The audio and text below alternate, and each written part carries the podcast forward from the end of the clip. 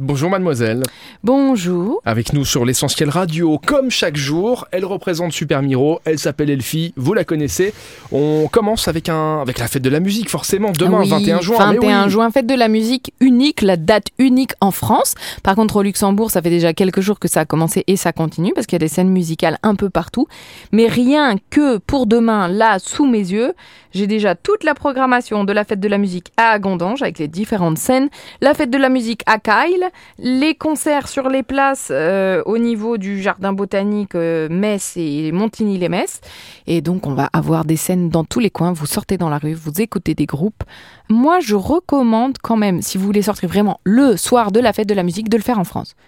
Il y a un aspect plus festif et très regroupé sur le 21 au soir que l'on ne trouve pas au Luxembourg. Bon, vous faites comme vous voulez, vous passez la frontière ou non.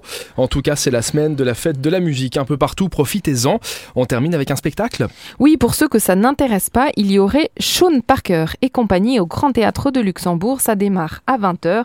C'est une collaboration entre le metteur en scène et chorégraphe Sean Parker et l'auteur, compositeur et célèbre chanteur bulgare Ivo Dimchev. Ils scrutent tous les deux la masculinité sous tous ses angles et le spectacle montre les extrêmes du soi-disant monde des hommes, machisme, violence, mais aussi générosité, accompagné avec humour et tendresse par les chansons de Monsieur Dimchev. Merci Elfie. Et de rien Rémi On se retrouve demain, mercredi, pour les sorties comme chaque jour avec Super Miro.